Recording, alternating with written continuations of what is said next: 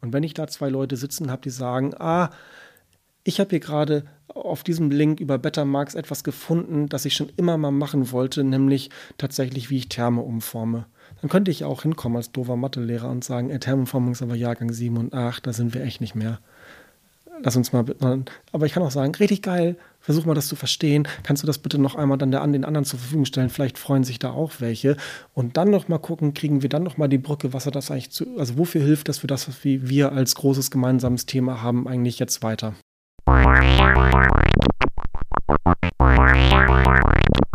Hallo und herzlich willkommen zu Rundgang Reformschule.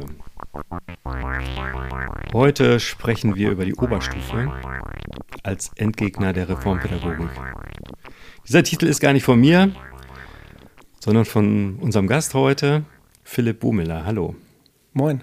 Hi. Ich habe mich noch nicht vorgestellt, ich bin Timo Knöpper. Ja, ähm, du bist Lehrer an der Wir. Ja, ich bin seit 2012, glaube ich, hier. Oh, zehn Jahre schon. Ja. Elf. Elf dieses Jahr. Ja. Ich habe 2008 die erste Herausforderung begleitet als Student zufällig. Ah, und dann hast du hier Referendariat gemacht? Und dann habe ich ganz gezielt versucht, hier hinzukommen und das Referendariat hier gemacht und bin dann immer hier hängen geblieben, ja. Und äh, hast du nach der Schule direkt Lehramt studiert und dann wieder in Schuldienst? Ich habe äh, direkt nach der Schule als allererstes ein Kind bekommen und habe damit alle meine ähm, Reise und verrückten Pläne dann doch über den Haufen geschmissen und habe ähm, mich kurzfristig vom Zivildienst getrennt, weil ich gedacht habe, ich kann jetzt nicht äh, acht Stunden am Tag in der Kita hocken und habe zu Hause ein kleines Kind. Ähm, und habe dann angefangen zu studieren und hatte diese ganzen schönen Freiheiten des Staatsexamens mit, ich kann mir alles so zurecht basteln.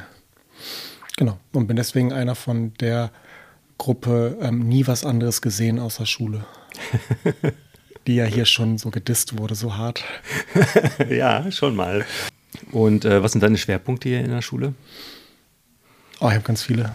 Ähm, also ich bin einmal hier im Oberstufenhaus ähm, sehr zu Hause. Ähm, habe jetzt gerade eine elfte Klasse mit ganz vielen Stunden. Bin ich zehn Stunden in der Woche, was so ein bisschen fast wie Primarstufenverhältnisse sind. Ähm, hab äh, Stunden für fürs Digitale, also sitze im Digiteam mit drin. Ähm, bin auch Beratungslehrer hier. Also habe äh, ganz, ganz viele an vielen Stellen meine Finger mit drin. Also weshalb wir, weshalb wir diese Schule, Studium, Schule mal hm. so gedisst haben, ist ja, dass ganz relativ viele entweder total gut in der Schule sind und ihnen die Schule einfach super gut gefallen hat oder ähm, sie da so aus Verlegenheit reingekommen sind, weil das irgendwie eine gute Alternative ist zu dem, was sie eigentlich dann doch nicht machen wollten oder so. Ja. Aber was ist die Idee bei dir gewesen, überhaupt dann Lehramt zu studieren? Ja, ich mache schon aber noch eine Vorbemerkung. Ich glaube auch, dass dieses Erklärmuster zu einfach ist. Also ich glaube, dass ganz viel von dem, was wir an Problematiken an Schule und Menschen, die an Schule arbeiten, zu tun hat, ganz viel auch innerhalb dieses Systems Schule begründet liegt. Also, ne, das oder an also äh, der Art und Weise, wie Schule funktioniert, welche Beharrungskräfte sie hatten, keine Ahnung, was alles. Ähm, was war die Frage an mich? Wie. Was war dein Interesse? Ach so.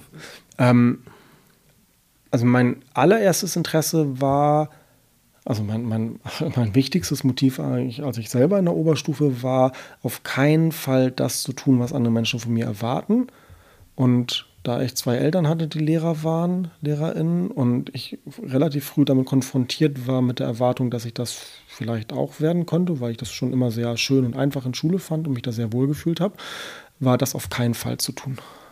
Ah. Das war so der, die einzige orientierende Größe, die ich so keine Ahnung was. Dann hast du dich aber doch schnell umentschieden da. Ja, aber das war Verlegenheit tatsächlich. Das war, weil ich ähm, mich sehr, sehr, sehr kurzfristig einschreiben wollte in der Uni und ungefähr acht Fächer studieren wollte. Okay. Und ich dann konnte sich nicht entscheiden. Und ich dann versucht habe, das zu finden, wo ich am allermeisten machen kann. Und ich habe dann innerhalb, ich habe dann mit Geografie und Mathe angefangen und habe dann nach einer Woche festgestellt, dass ich eigentlich Sport noch viel spannender finde und ähm, habe dann so sehr und habe dann aber tatsächlich sehr, sehr, sehr schnell gemerkt, dass ich, ähm, dass da ganz, ganz, ganz viel für mich drin steckt. Also, dass ich genau in Beziehung gehen, in, in alle relevanten Fragen gleichzeitig reingehen, dass das total meins ist. Ja. Hast du denn äh, studiert? Gab es da schon den Bachelor oder war das noch nee, freier? Nee, ich habe ich hab tatsächlich äh, war einer der letzten Staatsexamensjahrgänge. Ja, deswegen war das auch ein bisschen freier von dem, dass du dir ja, aussuchen das, konntest, was du es machen. Es war bombastisch. Ja. Es war wirklich, also ich habe das ähm, auch radikal ausgenutzt. Also ich habe Semester, wo ich dann komplett in Kinderbetreuung gegangen bin und so zweimal irgendwo meine Nase durch irgendeine Unitür geschoben habe. Hm. Und ich habe Semester, wo ich äh, relativ viel und das mir, ich habe das ging wirklich tatsächlich richtig, richtig gut und passte total zu dem, wie ich gerne, ich habe es ja auch nicht als Lernen gesehen, also wie ich gerne meine Zeit verbringen wollen würde. Ja. Ja, ja. ja das, äh, das ist immer etwas, was mir bei diesem Bachelor doch immer ein bisschen fehlt. Ne? Es ist, äh, es ist tatsächlich, also allein, ich habe es ja parallel noch mitbekommen. Ne? Also die wurden ja dann, ich habe ja so die ersten drei, vier Bachelor-Jahrgänge dann ähm, 2000 2012 bin ich fertig geworden. Ich weiß gar nicht, wann die in Hamburg eingeführt wurden. Irgendwie kurz davor, könnt ihr nachrecherchieren, ich glaube 2010 oder so oder 11. Also irgendwie haben wir so die ersten Bachelor-Jahrgänge mitbekommen. Und die waren einfach anders gegängelt. Ja. Also die hatten ganz, ganz, ganz klare Vorgaben, ähm, wann sie zeitlich was zu tun haben, mit wem, was so die Anforderungen sind. Überall standen dann sofort auch Punkte, die du dann so bekommen hast. Das hatte ich im kompletten Studium nicht. Ja. Also ich habe die ganzen Scheine, die du gesammelt hast, das war ja nur ein, du hast diese Veranstaltung besucht. Check. Davon brauchst du halt so und so viele aus den und den Bereichen. Check. Und am Ende kümmerst du dich darum, dass du irgendwie Abschlussprüfung schreibst. Und allein, was ich gelernt habe, dadurch, dass da so unterschiedliche Leute rumgerannt sind. Und ja. ich hatte dann irgendwann äh, musste ich in Sporttheorie, gab es dann auch so drei große Felder, da bin ich dann irgendwann im Seminar ähm, Soziologie des Körpers mit den ganzen neu gegründeten Gender Studies gelandet und da waren auf einmal so andere Menschen ja. und ich bin ganz doll, ganz früh in Kontakt mit diesen Themen gekommen und dachte abgefahren und habe dann, so, ich habe also ich glaube, ich würde sagen, ich habe drei oder viermal mehr Veranstaltungen besucht, als ich am Ende Scheine gesammelt habe. Ja. Und auch teilweise dann nur so ein drei Monate bis ich das Gefühl hatte, jetzt will ich da nicht mehr hin. Oder also es war so eine, äh, also eigentlich würde ich, also wenn ich jetzt so im Nachhinein drüber nachdenke, würde ich gerne so auch von der Idee her Schule machen.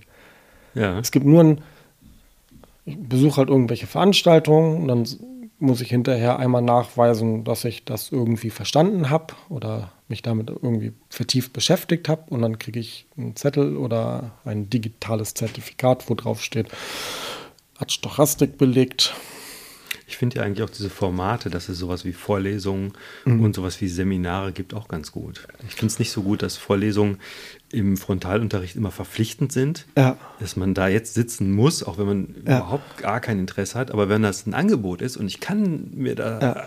hingehen oder ich kann lieber in ein Seminar gehen und mit Leuten diskutieren, Wobei das finde ich ja gut. Ich schon auch sehr gezielt versucht habe, Vorlesungen zu vermeiden und in unfassbar vielen Seminaren saß weil das einfach anders verdichtet war. Ne? Und das, äh, ich weiß nicht, ob das auch schon was damit zu tun hat, dass ich halt sehr radikal diese Freiheiten ausgenutzt habe und gemerkt habe, wie, wie hilfreich die sind, wenn ich nicht festgelegt werde.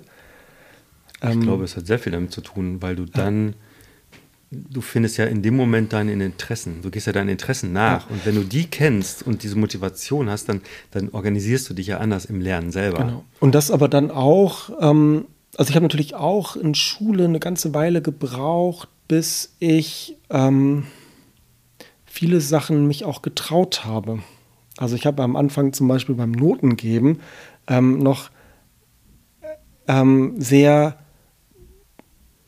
einfach diese Noten gebastelt und dann versucht, das gut zu operationalisieren und ne, das möglichst valide zu machen und, und irgendwann festgestellt, also das, was ich eigentlich machen möchte, und also eigentlich, also eigentlich ist mein Ausgangspunkt gar nicht gewesen, dass ich es anders machen möchte, sondern nur, es nervt mich so. Es mhm. ist so, es ist so eine unschöne Arbeit, die so viel Zeit frisst. Kann man das nicht effizienter machen?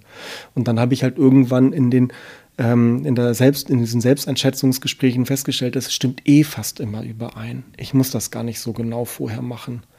Und dann irgendwann festgestellt, es steckt da auch ganz viel Gutes drin. Also mhm. eigentlich ist das ganz viel näher an dem, wie ich glaube, dass es sinnvoll ist, sich mit dieser Frage zu beschäftigen. Ja, die Wir ist ja eine Stadtteilschule. Also gibt es am Ende das Zentralabi. Und deswegen auch die Frage, wie funktioniert das eigentlich? Reformpädagogik und Zentralabitur. Wie passt das zusammen oder wo passt es nicht zusammen? Welche Kompromisse muss man eingehen? Ja, ich glaube, an der Stelle hatte ich diese Formulierung in die E-Mail geschrieben, ne? der reformpädagogische Endgegner Oberstufe. Ja. Ähm, also weil ja, also die, die, die, Wahrnehmung ja schon so ein bisschen anspringt, ne? dass je, je kleiner die Kids hier sind, ähm, irgendwie desto freier und selbstständiger wirkt es. Manchmal sind sie hier unterwegs und desto mutiger auch äh, die Lehrkräfte noch sind und je, je näher die gefährlichen Abschlüsse kommen in der Mittelstufe und in der Oberstufe, desto, desto enger wird so das gemeinsame Gucken auf Lernen und ähm, und in Oberstufe ist natürlich, also es gibt keine andere Stufe, die so tatsächlich auch von außen so doll reglementiert ist. Also das ist sie tatsächlich. Also es gibt rein formal schon weniger Spielräume oder es gibt auf der anderen Seite mehr Dinge, die zu beachten sind, was so Stundentafel, Fächerbelegung, also Belegauflagen, Einbringverpflichtungen angeht. Und zum anderen, glaube ich, ist es auch so eine Kulturfrage, also dass ähm, die Menschen, die hier arbeiten, schon immer auch das Abitur sehr im Kopf haben. Was ja auch nachvollziehbar ist. Also das ist ja eine mhm der zentralen Ziele oder ja. das eines der zentralen Ziele, dass die Kids hier einen Abschluss machen wollen. Und trotzdem hat das natürlich auch einen Einfluss auf ähm, reformpädagogische Freiheiten, wenn die ganze Zeit so ein Abschluss im Hinterkopf spukt. Ja, auch dieser vermehrte Fokus auf Noten einfach, ne? Genau. Das, Ab ähm, der neunten Klasse dann. Ja, das wirkt manchmal so, als ob das so eine der Handelswährungen hier wäre. Was sind denn die großen Unterschiede zur Sekundarstufe 1? Also gibt es gibt's große Unterschiede Oberstufe und 5 bis 10? Ich glaube, rein von der Struktur her ist eines der größten Unterschiede, dass wir ähm, keinen expliziten Projektunterricht, keinen expliziten fächerauflösenden Kuba-Unterricht haben, sondern dass du, wenn du so rein zufällig hier durch die Oberstufe vormittags gehen würdest, ähm, nicht so viele sofort sichtbare Unterschiede zu irgendeiner anderen beliebigen Oberstufe in Hamburg sehen würdest. Also da steht von außen erstmal drauf, hier ist jetzt Philosophie Jahrgang 12 oder ähm, hier ist Mathe Jahrgang 11. Und ähm, dann ist da auch erstmal Philosophie oder Mathe drin. Also es gibt da nicht so viele Variablen oder ähm, Variationsmöglichkeiten im Stundenplan für Also die braucht, also ich, ich bin immer nicht sicher, ähm, was da genau was bedingt. Also es gibt schon auch trotzdem Möglichkeiten, das zu denken, aber ähm, entweder haben wir das noch nicht so etabliert, dass das von alleine in jeder neuen Generation wieder passiert oder ist es tatsächlich schwieriger? Also ich habe ähm, bin ja auch schon seit vielen Jahren in der Oberstufe und ich habe jetzt dieses Jahr das erste Mal, dass ich so wirklich relativ radikal mit einer Kollegin zusammen ähm, Sporttheorie und Biologie mixe. Also dass hm. dieser Unterricht nicht mehr unterscheidbar ist, sondern wir wirklich einen gemeinsamen Aufschlag mit einer relativ starken Projektorientierung machen und, ähm, und aber da muss ziemlich viel zusammenkommen, damit das, also ne, es hat bei mir selber einen langen Vorlauf gebraucht. Es hat dann auch eine Kollegin gebraucht, die das genauso mit all den Unsicherheiten, die da dranhängen, mitgeht. Ähm, es ist mit, also jetzt ist das zweite Mal, dass wir das machen, es ist schon deutlich, deutlich einfacher. Ähm, und ich glaube, das ist einfach, also es ist beides. Es ist sowohl einfach noch nicht so etabliert und noch nicht so viel ausprobiert und gewagt und zum anderen auch ähm, von den Rahmenbedingungen schwieriger, also es springt einen nicht an. Also die, die Projektschiene springt einen nicht im Stundenplan an. Ich habe nicht sechs Blöcke Projekt, die ich noch füllen muss irgendwie. Aber es gibt prinzipiell Projekte oder muss man das dann so reinschummeln irgendwie? Es gibt, es, du siehst kein Projekt. Du musst es, also es gibt eine ähm, Selbstverpflichtung von uns, dass wir ähm, auch in der Oberstufe einen ganz großen Projektunterrichtanteil haben wollen. Und es gibt so explizite Zeiträume, wie zum Beispiel parallel zu den Herausforderungen, die Einstiegsprojekte, ähm, die aber dann eine ganz tolle Sonderstellung haben im, im Jahresverlauf. Mhm. Und ähm, im Unterrichtsalltag ist das zwar eine, also ähm, von unserem Selbstverständnis, das mit dem wir uns so ein bisschen gegenseitig beteuern, wollen wir das. Aber die Frage, wie tief und wie doll und wie verbunden das tatsächlich passiert, das ist tatsächlich, also das ist herausfordernd. Ja. Und deswegen auch aus meiner Wahrnehmung noch, zumindest in dem, was mich betrifft, noch recht wenig etabliert. Also ich kenne mich in der Oberstufe noch mhm. fast gar nicht aus. Ich weiß nur, dass es Profile gibt. Meine Kinder sind da noch nicht. Von daher äh, werde ich sehr viel nachfragen. Ähm, ja. Dieses äh, Ding mit ähm, Sporttheorie und Biologie, das interessiert mich aber doch. Was macht ja. ihr da? Ähm, wir sind tatsächlich gestartet, dass wir gesagt haben, das sind halt die beiden profilgebenden Fächern für das alte Gesundprofil. Das hat jetzt einen neuen Namen bekommen, über den noch gestritten wird, Move and Life. Ähm, und da ist halt Sport und Bio sogenannten profilgebenden Fächern. Und die Idee ist eigentlich, was ist eigentlich das gemeinsame Thema, an dem wir arbeiten können in 12 und 13. Und da haben wir uns schon vor vielen Jahren so gemeinsame ähm, Semesterthemen überlegt und aber es dann doch in die Eigenverantwortung der Fächer gepackt, das dann auch auszugestalten. Und in Jahrgang 11 haben wir jetzt gesagt, komm, wir würden das gerne einmal richtig gemeinsam denken. Und da machen wir es jetzt so, dass wir, hm, die schnuppern ein halbes Jahr in dieses Profil rein. Also die probieren in Jahrgang 11 zwei Profile aus. Das heißt, ich habe die ein halbes Jahr oder wir haben die ein halbes Jahr in diesem Profilverbund. Und ähm, wir haben, also wir machen eine große Phase, wo sie an eigenen Themen arbeiten und dabei halt äh, sporttheoretische und biologische Fragestellungen ähm, im Hinterkopf behalten sollen und dann, ich erzähle gleich, worüber wir das steuern, und eine Einstiegsphase, ähm, in der wir als große gemeinsame Kompetenz, wo wir sagen, die ist wichtig, das Beschreiben, ähm, ein Modell beschreiben oder einen Bewegungsablauf beschreiben, als äh, thematischen Einstieg nehmen, wo sie ähm, die ersten zwei Wochen einfach um dieses gemeinsame Denken in den beiden Fächern kennenzulernen, ähm, halt von dieser Kompetenz ausgehend ähm, einfach nur das Beschreiben ähm, ja. sich erarbeiten. Also was macht eine gute Beschreibung aus? Und soll ich einfach weitererzählen? Ja, gerne. Ähm, ich finde das super spannend, weil ich, also mir, man denkt natürlich erstmal an Muskeln und Nerven. Ne? Das mhm. ist so der, der, der erste gemeinsame Nenner, aber das geht ja, ja auch weiter bis hin zu, ähm, wie bewegen sich Organismen fort ne, in, in, in der Umwelt oder genau. ähm, sind zur Ökologie oder so. Genau, und da gibt es ähm, ganz viele Sachen, die ähm, man gemeinsam denken kann, gerade wenn man sich nicht von diesen ähm, fachlichen Inhalten ausdenkt, sondern eher von dem, was daran erarbeitet werden soll.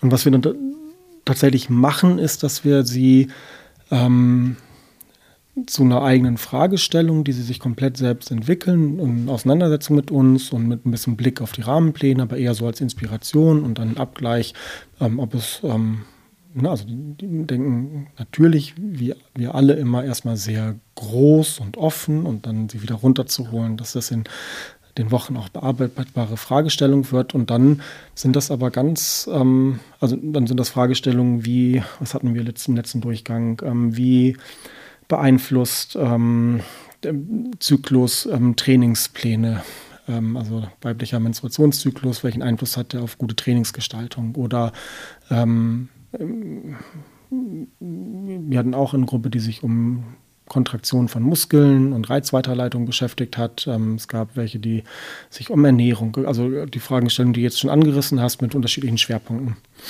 Und die machen so einen Doppeldecker. Die machen zum einen, dass sie tatsächlich sich ähm, versuchen, an diesen Fragen entlang zu hangeln, die sich selbst gestellt haben und das irgendwie auch für andere nachvollziehbar in irgendeiner Form von Lernprodukt bearbeitbar machen und gleichzeitig ähm, Klausurfragen entwickeln, die aus der Expertise der jeweiligen Fächer, also mit so einer sporttheoretischen Brille oder mit einer biologischen Brille auf ihr Themengebiet gucken, auf ihre ah. Fragestellung.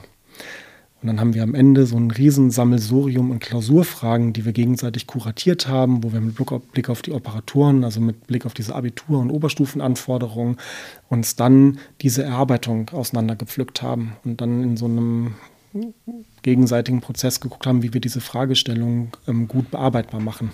Das heißt, wir hatten dann eine Klausur, die aus sechs großen Themengebieten mit jeweils drei Fragestellungen zu den drei unterschiedlichen Anforderungsbereichen zu jeweils zwei verschiedenen Fächern bestand. Und die haben dann eine Klausur geschrieben, wo sie sich ähm, in zwei unterschiedlichen Themengebieten ähm, mit, also das konnte dann das eigene Themengebiet sein, konnte aber auch eins von einer anderen, oder musste auch mindestens eins von einer anderen Gruppe sein, darüber dann ähm, vertieft haben. Das heißt, die Klausurfragen ähm, waren denen bekannt ähm, und die waren anspruchsvoll, die waren tief mhm. und die haben dann in der Klausur ähm, sich mit diesen beiden Themen dann auseinandergesetzt.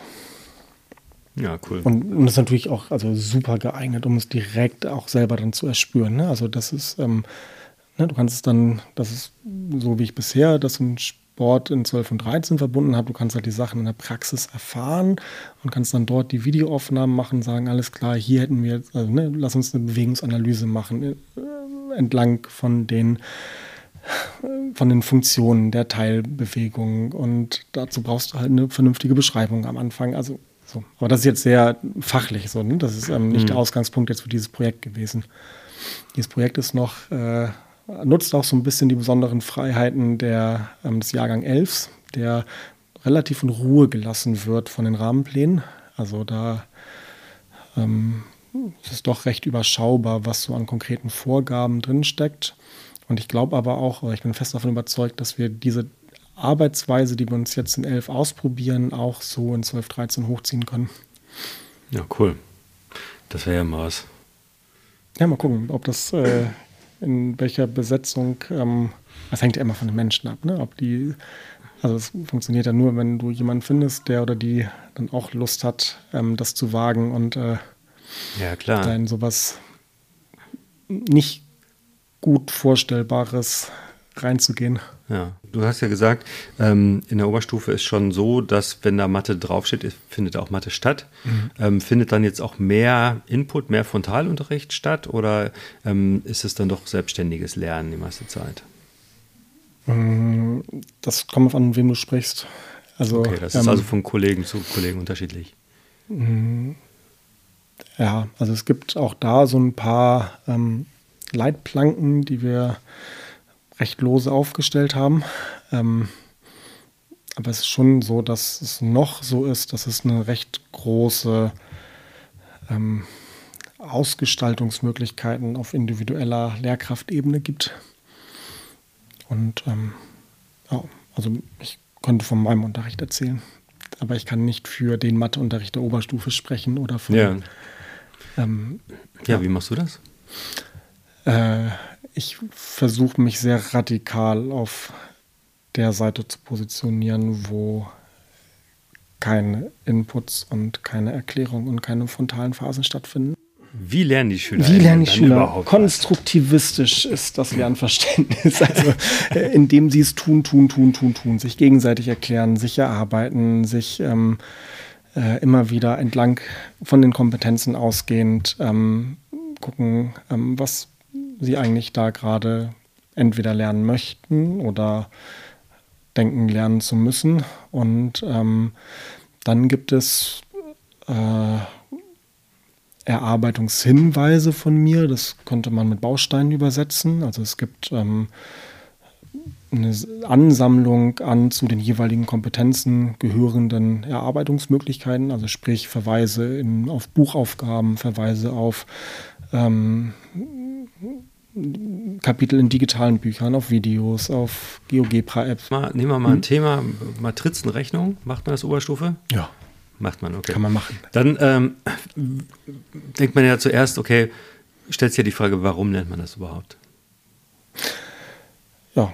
ja also die Motivation genau. der SchülerInnen muss man ja irgendwie ansprechen. Das ja. muss man ja, das machen die dann untereinander. Sagt man, okay, wir wollen jetzt Matrizenrechnung, was ist das überhaupt? Und ähm, denkt euch mal aus, warum ihr das lernen müsst oder Nee, das, das wäre aus meiner Sicht keine, ähm, keine echte Frage. Das ist tatsächlich, also das ist ja diese Besonderheit der Oberstufe oder auch, nein, das ist nicht Besonderheit der Oberstufe, das gibt es eigentlich überall. Also es gibt, ähm, es gibt Sachen, die im, im, Rahmenplan drinstehen und ich kann mich jetzt überlegen, möchte ich mit, mich mit denen auseinandersetzen oder nicht. Und ich finde, also das meinetwegen das Reformpädagogische oder das auch das ähm, individuelle Lernbegleitende, das kommt jetzt in der Frage, wie ich mich auch in Auseinandersetzung mit diesen Anforderungen bewegen möchte. Mhm. Und ähm, ich finde es absolut zulässig und okay, wenn ich sage, die interessieren mich nur so mitteldoll. Ich würde viel lieber, ich habe hier so ein Excel-Problem oder ich habe hier kein, eh ein ganz anderes Problem. Ich würde mich gerne mit dem beschäftigen und dann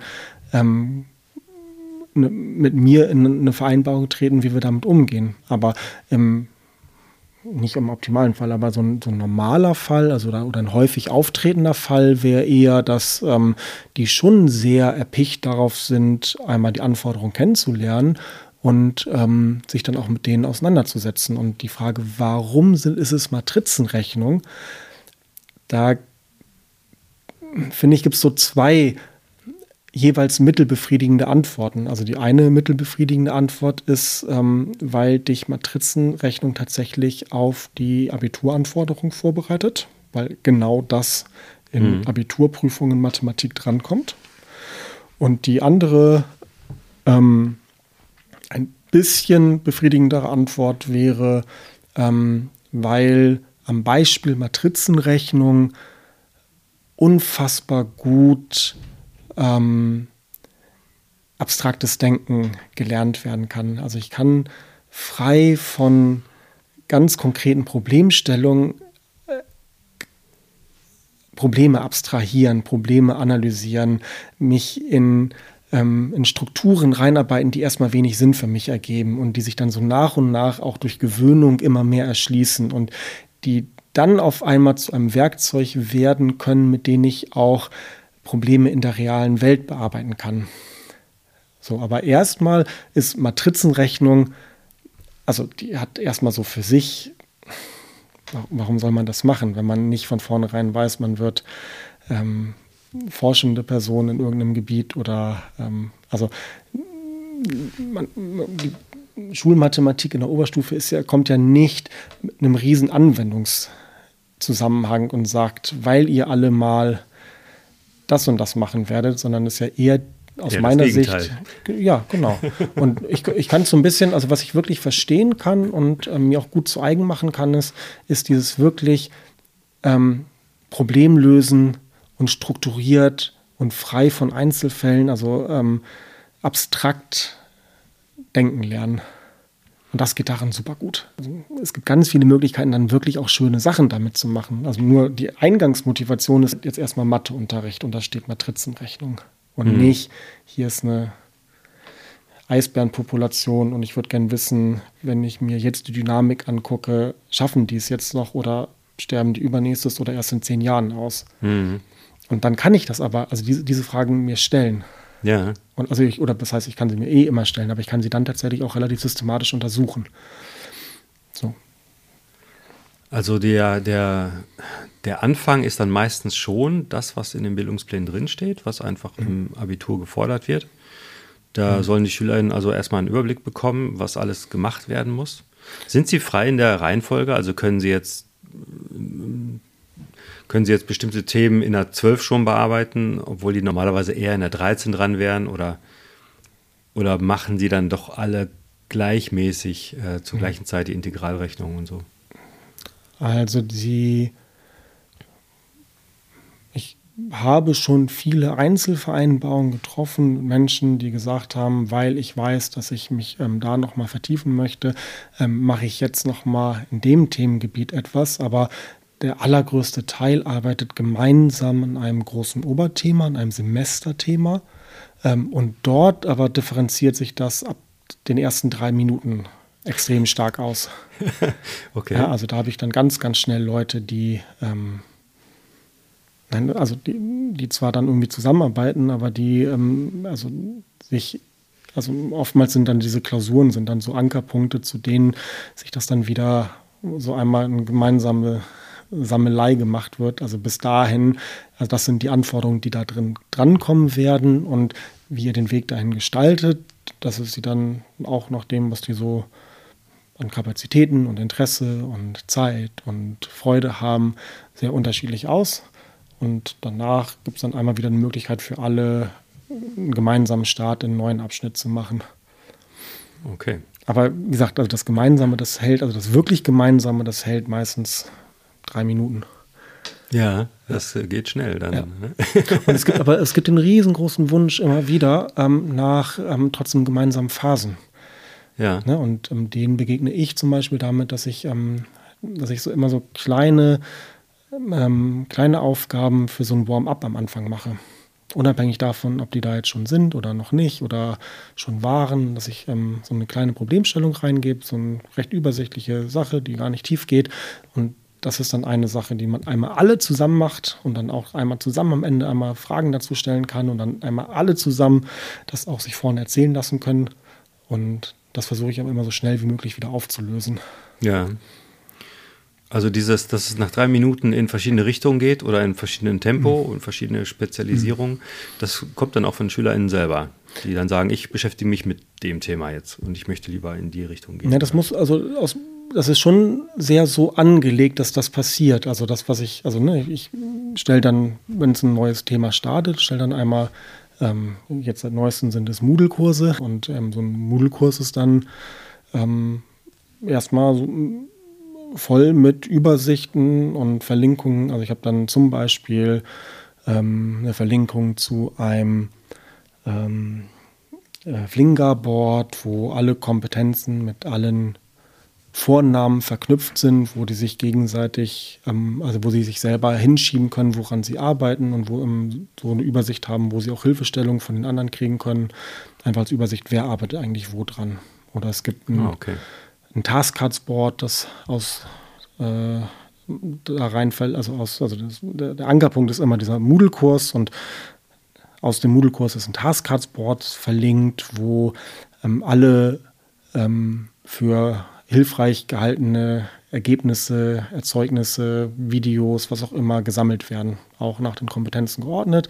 Das heißt, die können, wenn sie irgendwas für sich herausgefunden haben, gesagt haben, oh, das wäre, ich habe festgestellt, das hat mir total geholfen, ich schreibe das noch einmal richtig auf oder ich habe hier ein Video gefunden, wo die in die Fragestellung total gut erklärt wird, dann können die das alles da reinstellen und sich dann im ganzen Kurs verfügbar machen.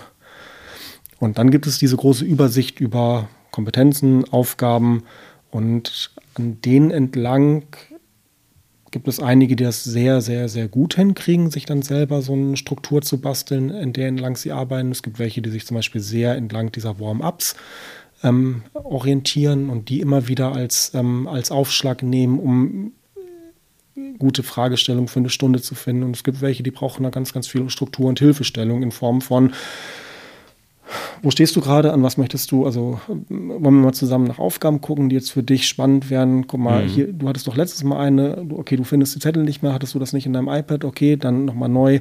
Ähm, und die dann mit ganz viel Hilfestellung ähm, auch immer wieder ähm, dann anfangen an Problemen zu arbeiten. Und das, was ich eigentlich 80 Prozent der Zeit tue, ist, dass ich ähm, eine zentrale Frageliste, die an dem, an dem Bildschirm dran ist, ähm, die eigentlich die ganze Zeit abarbeite.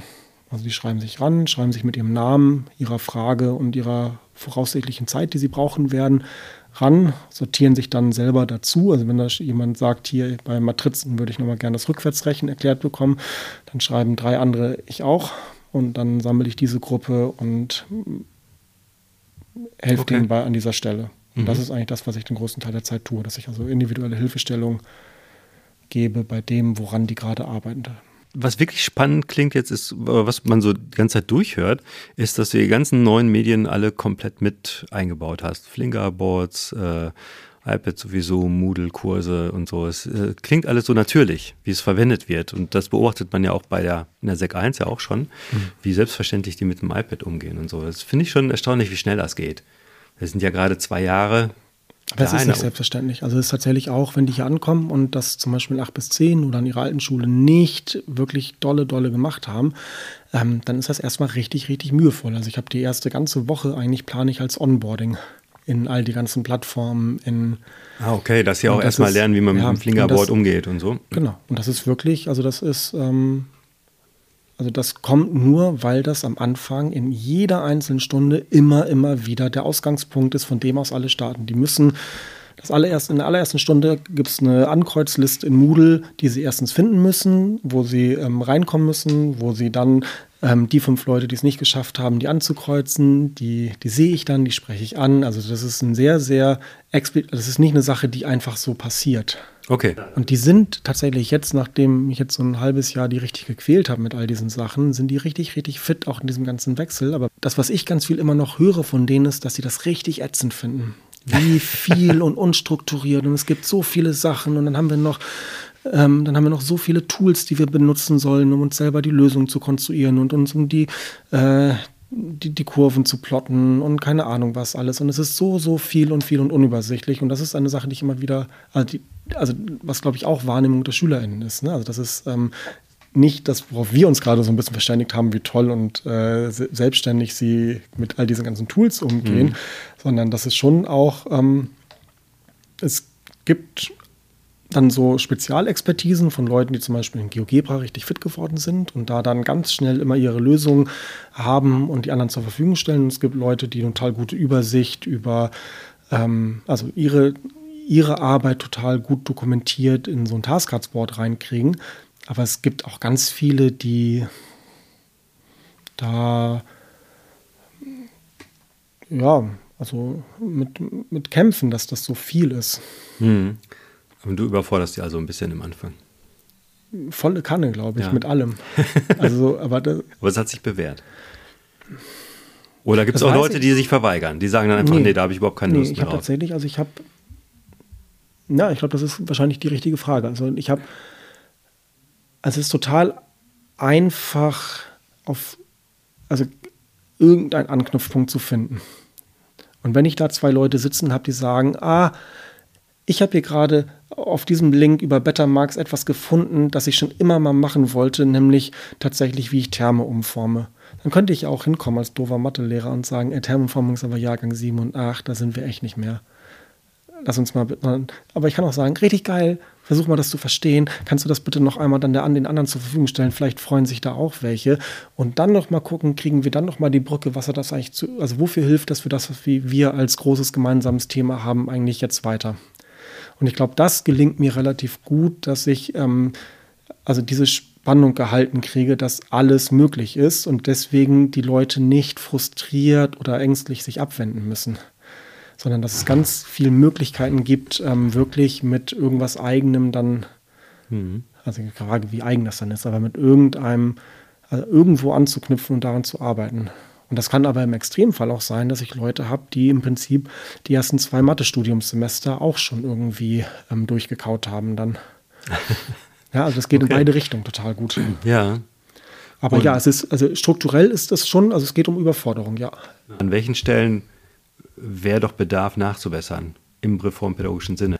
Das riesengroße Problem ist, dass es immer um ähm, diese Noten diesen Notenabgleich, diese Notenwährung, dieses, was ist das jetzt als Note wert geht. Und das, ja. das macht total viel Lernen erstmal kaputt.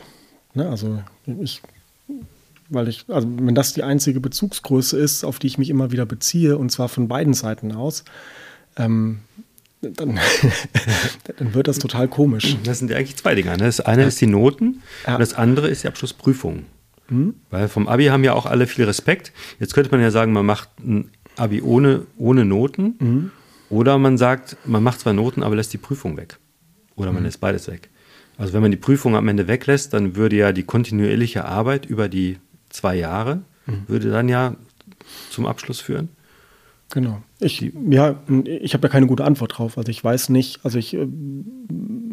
Was wäre dir lieber, Noten weglassen oder Abschlussprüfung weglassen? Ich, also ich brauche eigentlich beides nicht. Ja. Ähm, also nicht. wenn ich, äh, also ich, nee, doch, ich, ich, bin, ich kann mich schon positionieren. Also ich, ähm, ich finde, es gibt einen Charme an diesen Abschlussprüfungen, der tatsächlich so ein bisschen ähm, sagt, also wenn wir wollen euch irgendwie auch herausfordern und dass ihr einmal nachweisen könnt, ähm, äh, dass ihr die allgemeine Hochschulreife, was auch immer das heißt, oder also dass, dass man da irgendwie auch sagt, ähm, äh,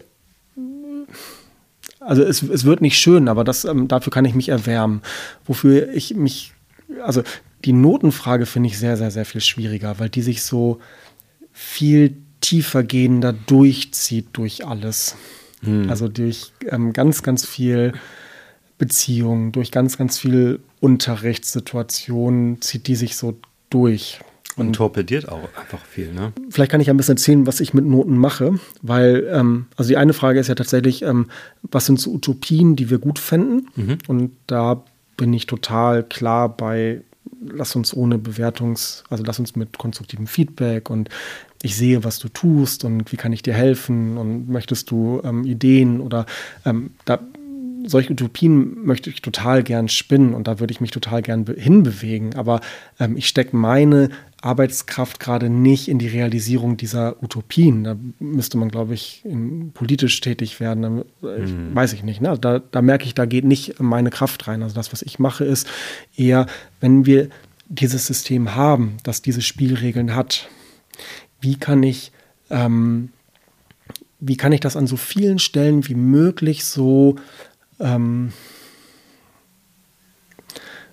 den, den Einfluss, ja, oder so, ja, den Einfluss so gering wie möglich machen. Ja, also wie kann ich da auf der Edonautica äh, angeboten, die Session ähm, Entnotung. Das fand ich sehr mhm. interessant. Ja, den Begriff habe ich geklaut, ganz dreist. ähm, ich wusste nicht, dass das so heißt, äh, dass ich das so äh, nennen möchte, das, was ich tue. Ähm, Philipp Wampfler und Björn Nöld, ähm, die haben ein Buch geschrieben, die haben ähm, da habe ich den Begriff geklaut, Entnotung. Und ähm, das, was sich aber dahinter versteckt, das finde ich total, äh, das hat mich sehr inspiriert und ich habe ganz viel von dem, was ich gemacht habe, da drin wiedergefunden.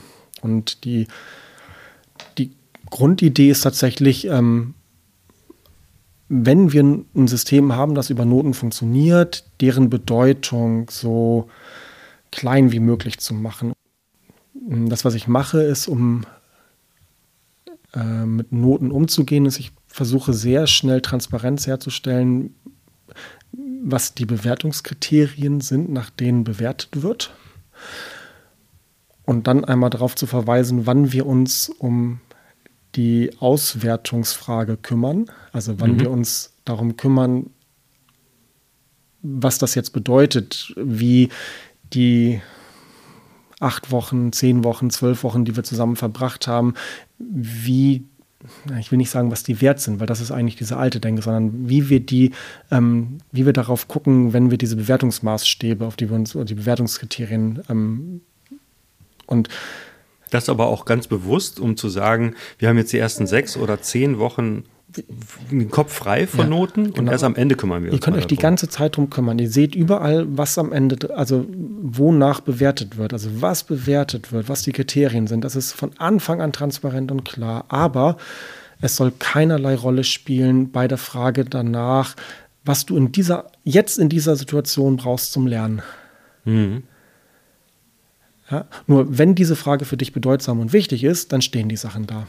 Ja. Und wenn wir wirklich dahin kommen, dass wir ähm, dann eine Semesternote für die laufende Kursarbeit festlegen, dann, ähm, dann ist das aller, also dann mache ich mit jeder einzelnen Schülerin, mit jedem einzelnen Schüler ein, ähm, ein Einzelgespräch, ähm, das die relativ umfangreich vorbereiten.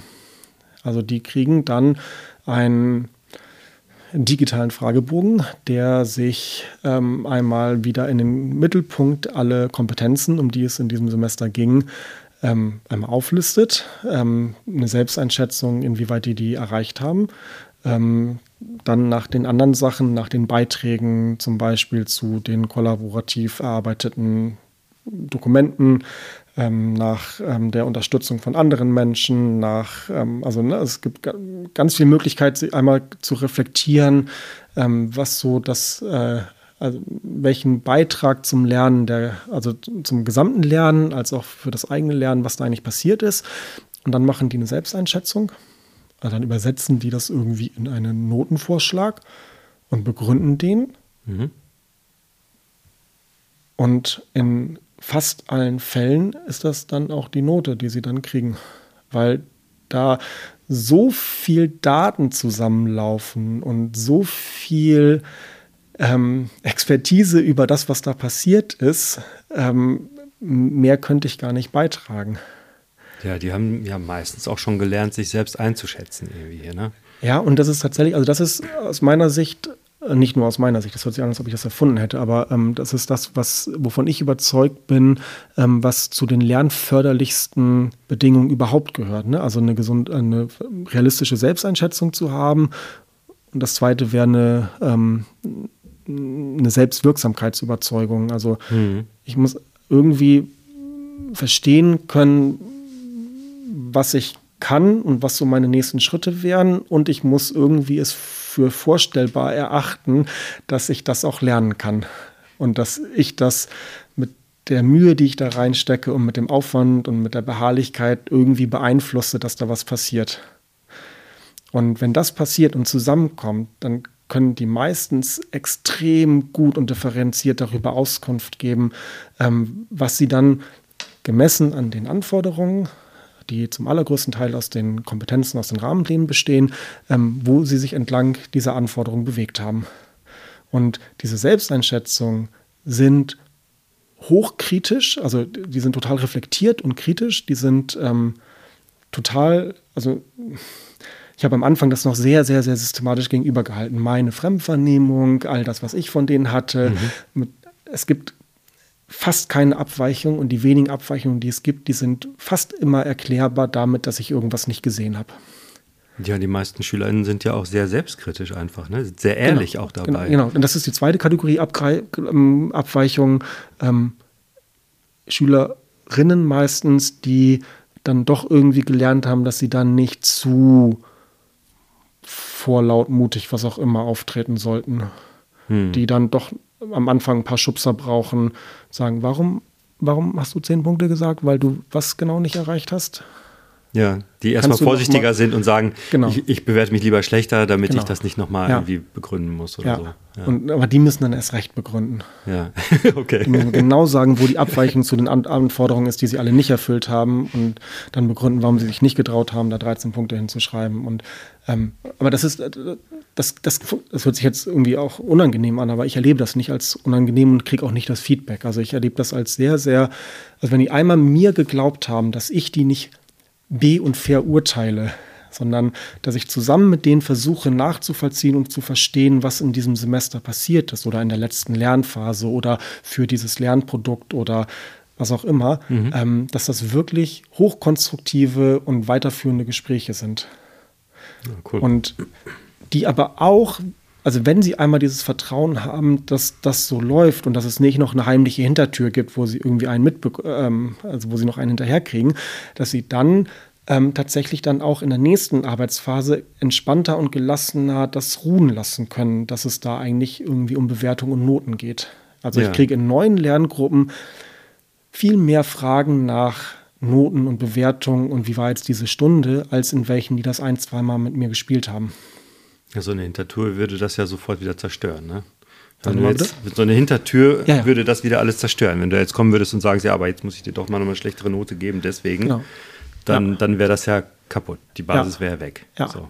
Und ich kann, also ich kann tatsächlich trotzdem Spiegel sein. Ne? Also ich kann sagen, mit all den Informationen, die ich jetzt von dir hier habe, und ich bin dann natürlich auch so eine, also mit diesen technischen Hilfsmitteln bin ich eine unfassbare Datensammelmaschine. Ne? Also mhm. es ist mhm. ja, ähm, es gibt ja nicht mehr ein, ich habe das alles gemacht, aber ich habe die Zettel vergessen, sondern wenn wirklich die Verabredung ist, die relevanten Lernergebnisse werden veröffentlicht oder werden irgendwie anders zur Verfügung gestellt, dann ist ja alles da. Das heißt, dieses Digitale und dieses Datensammeln ist dann wirklich, dann kann ich spiegeln und sagen, guck mal, das und das habe ich von dir. Deine Einschätzung, die passt nicht dazu. Kannst du nachvollziehen, warum es nicht passt? Hm. Dann sagen, ja, aber mir ist total wichtig, dass ich da, weil ich wollte eigentlich so und so viele Punkte haben. Ja, klar, dann lass doch mal gucken. Ähm, also mir ist es wichtig, dass es am Ende passt. Also ja. dass, äh, dass es stimmig ist. Dass die. Das heißt ja aber auch, dass so dieses äh, klassische Lehrerding äh, mit der Autorität, das gibst du dann quasi ab, ne? In der Frage komplett. Also Autorität äh, ist dann findet nicht statt, das ist dann eher mehr so ein ja, es ist wirklich mehr so eine, so eine Lernbegleitung oder ein Coach oder was ist das? Na, also ich, ich bin mir schon sehr bewusst, dass ich ähm, auf einer, einer anderen Rolle, mit einer anderen Autorität denen begegne und dass ich aber das versuche ganz doll dafür einzusetzen, dass ich versuche, diesen Rahmen halte und sage, ich stecke zum Beispiel viel meiner Autorität da rein, dass ich sage, auch wenn ihr das am Anfang anders seht, ich möchte, dass hier Lernatmosphäre herrscht und wir nicht darüber sagen, ja, die, die leise arbeiten wollen, die können da rausgehen, sondern dass wir es umgekehrt machen. Hier in diesem Klassenraum ist Lernatmosphäre. Wer gerne lauter sein möchte, der geht in den offenen Bereich, der geht raus. Das ist, da stecke ich meine Autorität rein, meine Setzungen. Hm. Ähm, in, aber nicht darin, dass ich ähm, in die Beziehung diese Bewertungsfrage mit reinnehme. Ja. Und dieses Rausgehen im Unterricht, wird das gern genutzt hier in der Oberstufe? Ähm, sie müssen es bei mir machen. Okay. Also sie müssen rausgehen, wenn sie die, äh, den, wenn ihr Beitrag nicht, also gerade dafür sorgt, dass der Raum unruhig und laut wird. Ja, und das andere nutzen sie total viel auch. Also es gibt ja. auch ganz viele, die, ähm, die tatsächlich, also wenn ich die suchen müsste, würde ich die nicht finden, weil die in irgendwelchen Sofas in irgendwelchen anderen Ecken oder im anderen Stockwerk oder sonst was. Und deswegen habe ich sehr lernen müssen, dass ich am Anfang des Unterrichts wirklich verbindlich ansage, dass wir uns am Ende noch einmal zu einer Abschlussrunde treffen oder wenn ich irgendwas Gemeinsames zur Hälfte geplant habe, wo, wo ich es bedeutsam finde, dass alle da sind, dann muss ich das am Anfang sagen, weil die genau das auch, also ich habe ja eben nur geschildert, wie sie es äh, also wo eine Setzung von mir kommt, was so die Gestaltung der Lernatmosphäre angeht. Ja. Aber genauso gibt es auch viele, die sagen, ich habe hier aus den anderen zwei Kursen Leute, mit denen würde ich gern zusammenarbeiten und äh, dann irgendwohin verschwinden, wo ich ähm, nicht ja. mehr bin. Jetzt hast du vorhin gesagt, du hast Einzelgespräche mit jeder Schülerin, jedem Schüler. Äh, du hast während der Unterrichtszeit sehr viel Kleingruppen oder auch Einzelgespräche. Ähm, wie schaffst du das alles in der normalen Zeit, das unterzubringen? Geht das oder machst du Überstunden oder? Nee, ähm, mit, ähm, indem ich die Vorbereitung auslager und auf die SchülerInnen verteile. Also zum Beispiel diese Bewertungsgespräche am Ende des Semesters oder vor den Bizis. Ähm, da gibt es einen Fragebogen, den muss ich halt einmal erstellen. Den habe ich in den meisten Fällen schon und ändere den leicht ab. Ähm, die müssen da Zeit reinstecken vorher, den ausfüllen, den mit anderen Leuten besprechen, sich da Feedback holen. Das heißt, die haben dieses ganze Gespräch schon ein, zwei Mal gemacht mhm. und kriegen das dann wirklich verdichtet bei mir. Also diese Gespräche dauern drei bis fünf Minuten. Okay. Und die schaffe ich. Da kann man nicht unvorbereitet reinkommen. Nein, nein, nein, das geht nicht. Mache ich auch nicht. Also da bin ich knallhart. Ähm, ja, das würde auch. Genau, das geht nicht. Zeitverschwendung. Ja. Ja, also das ist, ähm, und ich bestehe auch darauf, dass ich dieses Gespräch mit jeder Person führe. Also es gibt keine Möglichkeit, dem auszuweichen. Weil, also auch wenn Leute dann krank sind oder sowas, dann muss ich die so rechtzeitig terminieren, dass ich darauf warten kann, bis die wieder auftauchen und mhm. extra Termine machen, ähm, weil das darauf baut, dass diese Gespräche stattfinden. Also die können nicht einfach ausfallen und ich, das konterkariert das dann. Das ist ja in der ganzen Schule eigentlich so, dass diese Planungsgespräche ähm, in der SEC 1 zumindest, mhm. ähm, ja extrem wichtig sind, dass sie regelmäßig stattfinden, weil die Kinder sich sonst einfach verloren fühlen. Ne? Jetzt habe ich aber den Eindruck, dass nicht besonders viele Kolleginnen hier wirklich eine Liste haben von allen SchülerInnen und die auch systematisch abhaken. Also ich habe mehr das Gefühl, dass. Ich, ich, das, ist, das, ist, auch nicht der Eindruck, den ich erwecken will, dass ich das tue. Also ich habe das zu besonderen Anlässen, dass, also wie zum Beispiel, wenn das Semester endet oder die, die Lern- mhm. und ähm, die Bilanz- und Zielgespräche sind, dann habe ich eine sehr, sehr, sehr klare Liste, wo ich sehr viel Energie reinstecke, dass die auch vollständig abgearbeitet wird. Im laufenden Unterricht ist es so, dass ich tatsächlich nicht Buch darüber führe, wer alles mit mir im Gespräch ist und mhm. ähm, ja, das geht ja wahrscheinlich auch nicht. Ne? Das ist ja nee, das, also viel ich, zu viel. Ich, ich schaffe das nicht. Also es wäre manchmal schlau, gerade für die, wo es dann doch, also wo ich zu lange brauche, um zu verstehen, dass die nicht in gutem Kontakt gerade mit mir sind. Ja. Also es gibt ja welche, die nicht mit mir reden, weil das einfach richtig gut funktioniert und die angebunden sind und gut orientiert und klar und ähm, völlig fröhlich mir, wenn ich dann sage, hey, wir haben noch die letzten vier Wochen überhaupt nicht miteinander gesprochen und sagen, ja, ich habe hier das und das und gemacht und da und da hatte ich die Frage, die habe ich da geklärt und die habe ich da geklärt und das passt einfach. Mhm. Und dann gibt es manchmal Fälle, wo, ähm, wo dann rauskommt, ja, ich bin auch, habe auch echt gerade Schwierigkeiten, da reinzukommen. Ich denke, ah, Hilfe, das hätte ich vor, eigentlich vor drei Wochen ja. mit dir herausfinden müssen. Und ja. das passiert immer noch zu oft. Also, okay. aber das, das passiert, also ich beruhige mich immer dann wieder damit, dass ich denke, es passiert überall.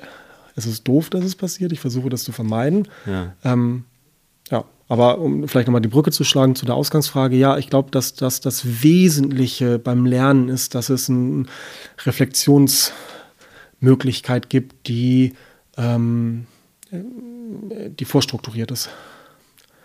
Ähm, jetzt gibt es die Lernbegleitung in der Oberstufe. Ja. Da gibt es ja auch extra Lernbegleiter. Habe ich das richtig verstanden? Es gibt die Rolle des Lernbegleiters nochmal. Ja, so eine Art gibt, also, Supervisor, der sich. Äh, ja, begrifflich ist es tatsächlich, würde ich sagen, ist das äh, Berufsverständnis hoffentlich von uns allen, dass wir LernbegleiterInnen sind. Mhm. Ähm, und das, was wir in der Oberstufe noch besonders haben, ist, dass wir ähm, Lernberater Lernberater. haben und dass wir da, dass ähm, quasi dieses, diese Idee aus der SEC 1, dass es ähm, im besten Fall alle zwei Wochen ein Planungsgespräch gibt und ähm, dass wir das in der Oberstufe oberstufengerecht versucht haben zu übersetzen, dass wir gesagt haben, es gibt ganz viele, die, also vielleicht zwei Ebenen. Die eine Ebene ist, ähm, ich gehe davon aus, dass Lernreflexion und Lernbegleitung Teil jeder einzelnen Lernphase ist. Also ich selbst wenn ich in diesem Schuljahr nicht Lernberaterin oder Lernberater bin, ist das trotzdem mein täglich Brot, dass ich Lernprozesse begleite. Hm. Und das Besondere an diesem Lernberatungsangebot ist, dass ich nochmal sehr gezielt auf der Metaebene auf alle metakognitiven Prozesse gucken kann oder auf Planungshilfen oder auf, also das sind, also ich, ich kann mir einfach nochmal in einem äh, exklusiveren Setting mit exklusiv Zeit und Ruhe zu zweit, zu dritt, keine Ahnung was, ähm, auf ganz individuelle Fragestellungen gucken. Also auch sowas wie, ähm, wie organisierst du eigentlich dein Lernen? Oder ja. warum kriegst du deine Ziele nicht erreicht? Ja. Und dass man da reinguckt. Ja, oder ich habe hier, ich habe richtig, richtig Stress und es stresst mich immer wieder. Und was kann ich tun? Da sind schon wieder Klausuren, ich kriege Panikattacken, was kann ich tun?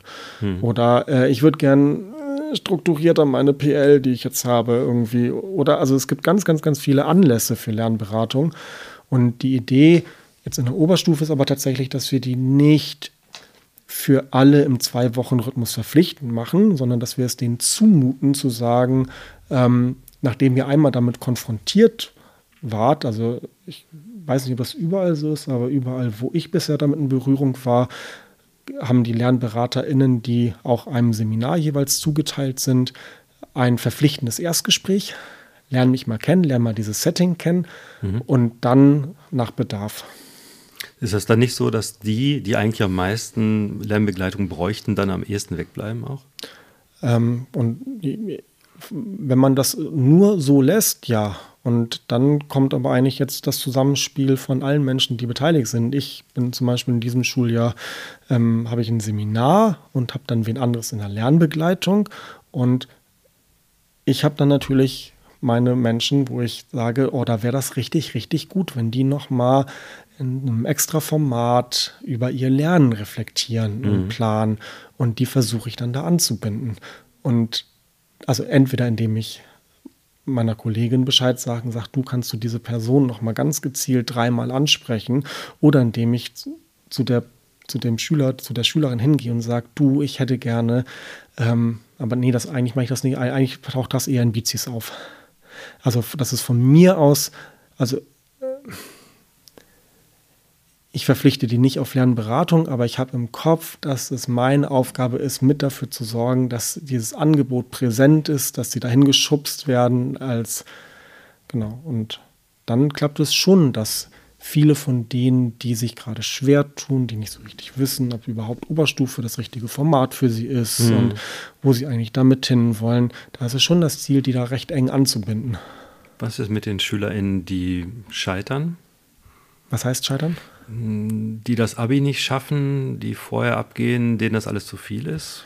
Also ich finde, das Abi nicht schaffen, da also äh, sehe ich als auch unsere Oberstufenkrankheit, dass unsere auch Primärwährung ist Abitur schaffen und wir so ein bisschen aus dem Blick nehmen, dass wir noch mindestens einen anderen riesengroßen Abschluss haben, der möglich ist mit der Fachhochschulreife, mhm.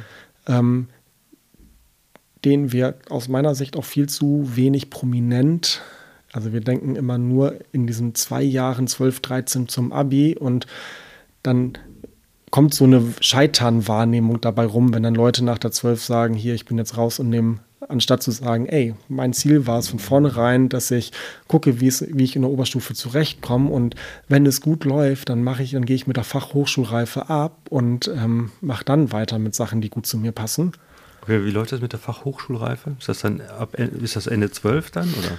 Äh, das ist ist ein bisschen flexibleres Modell. Also du musst insgesamt zwei aufeinanderfolgende Semester in Jahrgang 12, 13 nehmen und dir daraus ähm, mit ähm, abgespeckten Anforderungen dann den schulischen Teil der Fachhochschulreife basteln. Und das ist oft nach der 12 so, dass sie dann sagen, hier, es wird für mich schwierig zum Abitur oder ich hatte es von vornherein vor. Ähm, und dann haben sie dann gibt es keine Abschlussprüfung, sondern dann werden tatsächlich die Semesterergebnisse ähm, die dann da sind. Und dann gibt es auch wieder bestimmte Belegauflagen oder bestimmte ähm, äh, Ergebnisse, die man dann reinzählt in diese Fachhochschulreife.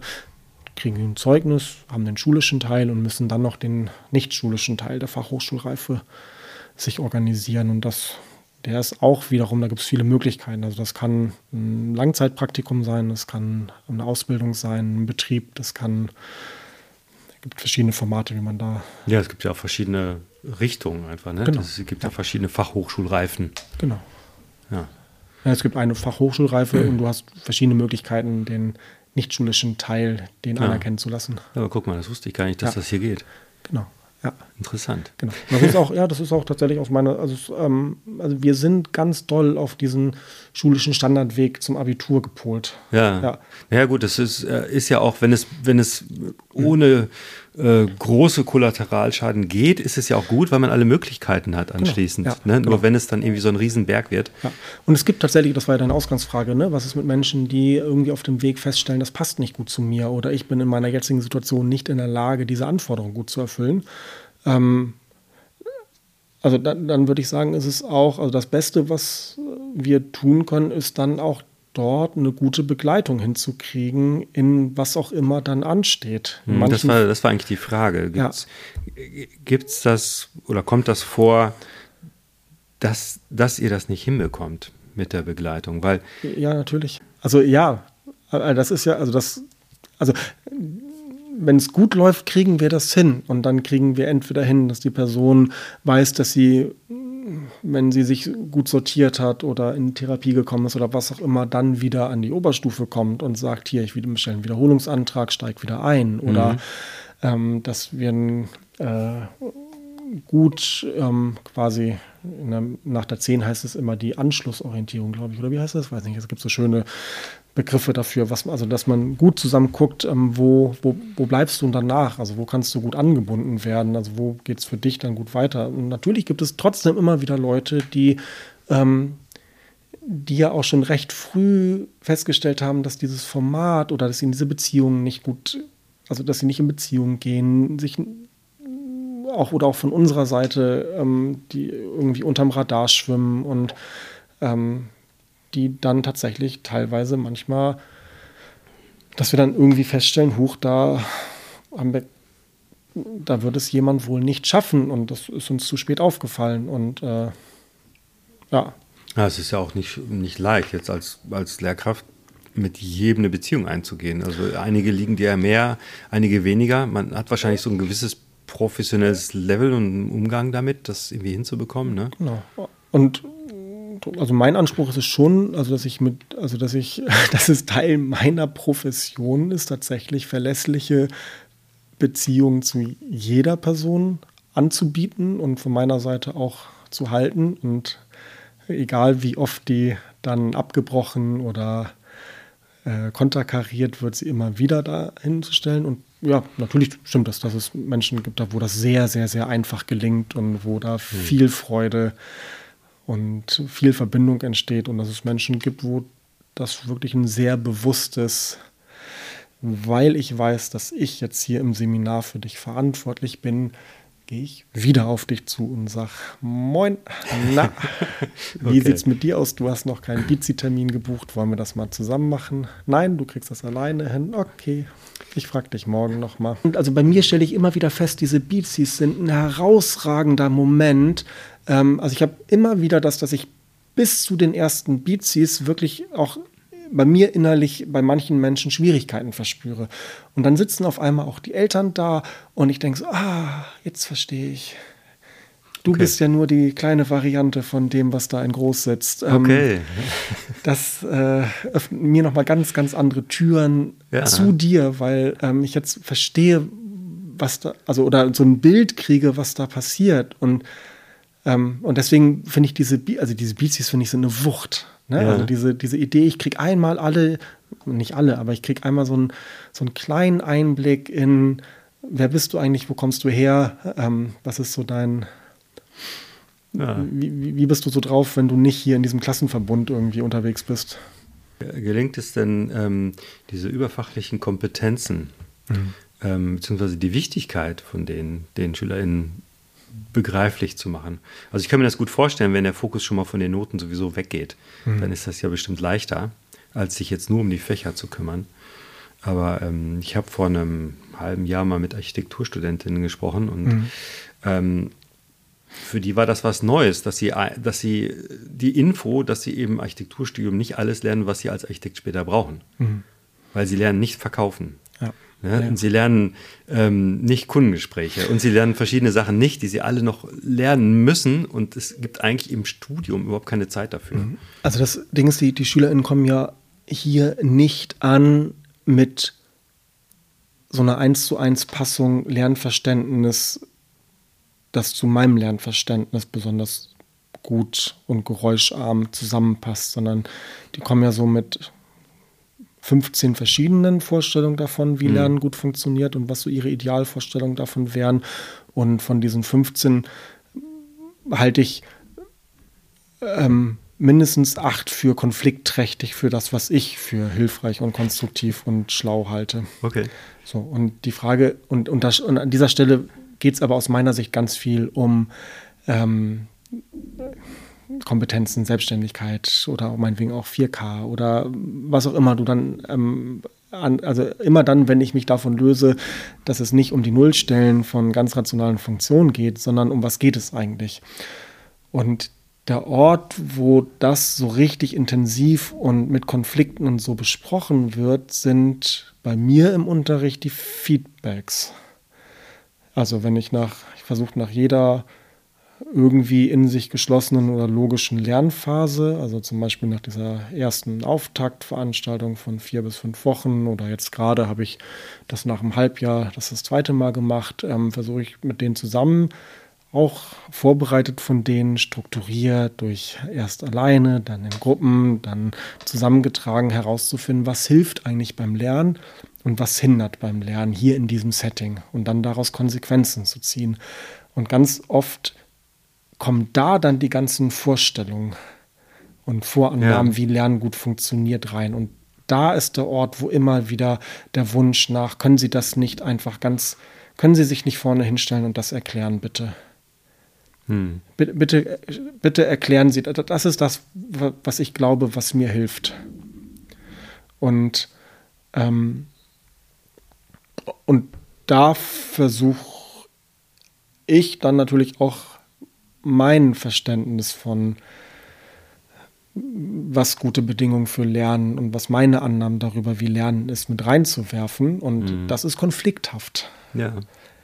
Und natürlich auch, weil meine Annahme von dem, was bei denen passiert ist, dass es nicht nur um ein total reflektiert, ausgewertetes, erfahrungsbasiertes Verständnis davon ist, was mir beim Lernen hilft, sondern dass da auch noch ganz viele andere Sachen mit reinspielen, die dann zu so Forderungen führen wie, ähm, wir hätten es wirklich gerne, wenn Sie es einfach mehr erklären. Immer. Ja. ja. Das ist sehr viel angenehmer für uns, wenn wir einfach zuhören können. Ja. Dann denke ich, das glaube ich euch. Ja. Aber ich glaube nicht, dass das dazu führt, dass ihr tief die Dinge versteht. Ja. Und euch erarbeitet und diesen anstrengenden Weg geht. Und ja, und das ist tatsächlich, und das ist herausfordernd, da dann, ähm, also ich weiß ja, dass dieser Konflikt kommt, wenn ich dieses, also wenn ich das so aufmache. Ne? Also wenn wirklich alle ohne Angst vor Repression oder schlechten Noten oder sonst was eingeladen werden, in so ein gemeinsames Nachdenken und Aushandeln über Unterricht zu kommen, dann geht das in Konflikt. Mhm. Also allein zwischen denen, aber auch zwischen mir und denen. Mhm. Und das dann wieder einzufangen und dann zu sagen, alles klar, ähm, was, auf was können wir uns einigen? Was, was kann ich auch allein, um euch irgendwo entgegenzukommen, das heißt, das hört sich an nach, äh, also ähm, ja, also um, also letztendlich, um eine gute Lernatmosphäre herzustellen, kann es auch sein, dass ich Sachen tue, von denen ich aus konstruktivistischer Sicht nicht überzeugt davon bin, dass sie 1a Lerntheorie sind, sondern weil sie gut fürs Gefühl sind, dass jetzt hier eine gute Lernatmosphäre ist. Ne? Also ich, zum Beispiel sind die Warm-ups ähm, so entstanden aus diesem ganz großen Wunsch, lass uns doch mal gemeinsam regelmäßig an einem Thema sitzen. Mhm. Ich glaube nicht daran, dass in dieser Viertelstunde alle 24 gleichmäßig schnell und gut diese Sachen verstehen. Aber es sorgt für ganz viel Akzeptanz von anderen Sachen. Okay. Ja, ja das ist ja auch sehr schwer, sein eigenes Lernen herauszufinden oder die, die Modi, die man selbst braucht. Monster ja? schwer. Ja, und, ja. und ähm, gibt's, also es gibt bestimmt Leute, die in der Elf das schon irgendwie rausbekommen haben. Oder viel früher, ja. Ja, aber einige brauchen da bestimmt länger, ne? Und kriegen es vielleicht auch gar nicht raus. Ne? Ich kämpfe da auch immer noch mit. Ja, also. ich, ja. genau. Also ich, ja. ich finde, es ist auch völlig berechtigt, das nicht herausfinden zu wollen. Ja. Aber okay. trotzdem ist es meine Aufgabe, diese Angebote immer wieder zu machen. Ja. Ja, weil es einfach so der, der behilft, ne? Ja, aber also genauso wenig wie man in der Psychotherapie sagt oder keine Ahnung was, wo man kann halt keine Menschen retten. Ähm, also ich, ich kann halt diese Angebote immer wieder machen, weil ich davon überzeugt bin, dass das schlau ist. Aber mhm. ähm, ich finde es total legitim, wenn es Menschen gibt, die sagen, nee, ich möchte gar nicht so tief da immer einsteigen. Mir reicht das, wenn mir irgendjemand sagt, was ich hier rechnen soll, dann rechne ich das und dann gebe ich das auch gerne ab und ich unterstreiche auch alle Ergebnisse zweimal, wenn Sie das wollen, aber sagen Sie mir bitte das, was Sie wollen. Ja, das kenne ich auch. Ja. Das habe ich auch jetzt schon öfter gehört, dass sie, die wollen gar nicht sich interessieren müssen. Ja, das ist eine ne, Weil ihr Interesse ist eh was ganz ja, anderes. Genau. Das ist eh nicht das, was in der Schule passiert. Und ich hätte gerne in der Schule, also ich, ich hätte da gerne einen Ort, wo ich nicht auch noch mich entscheiden soll und planen und reflektieren, sondern ja. so. Und das, ich finde das total legitim. Und ich finde es auch legitim gleichzeitig, ähm, dass ich darauf nicht immer eine befriedigende Antwort habe für diese SchülerInnen.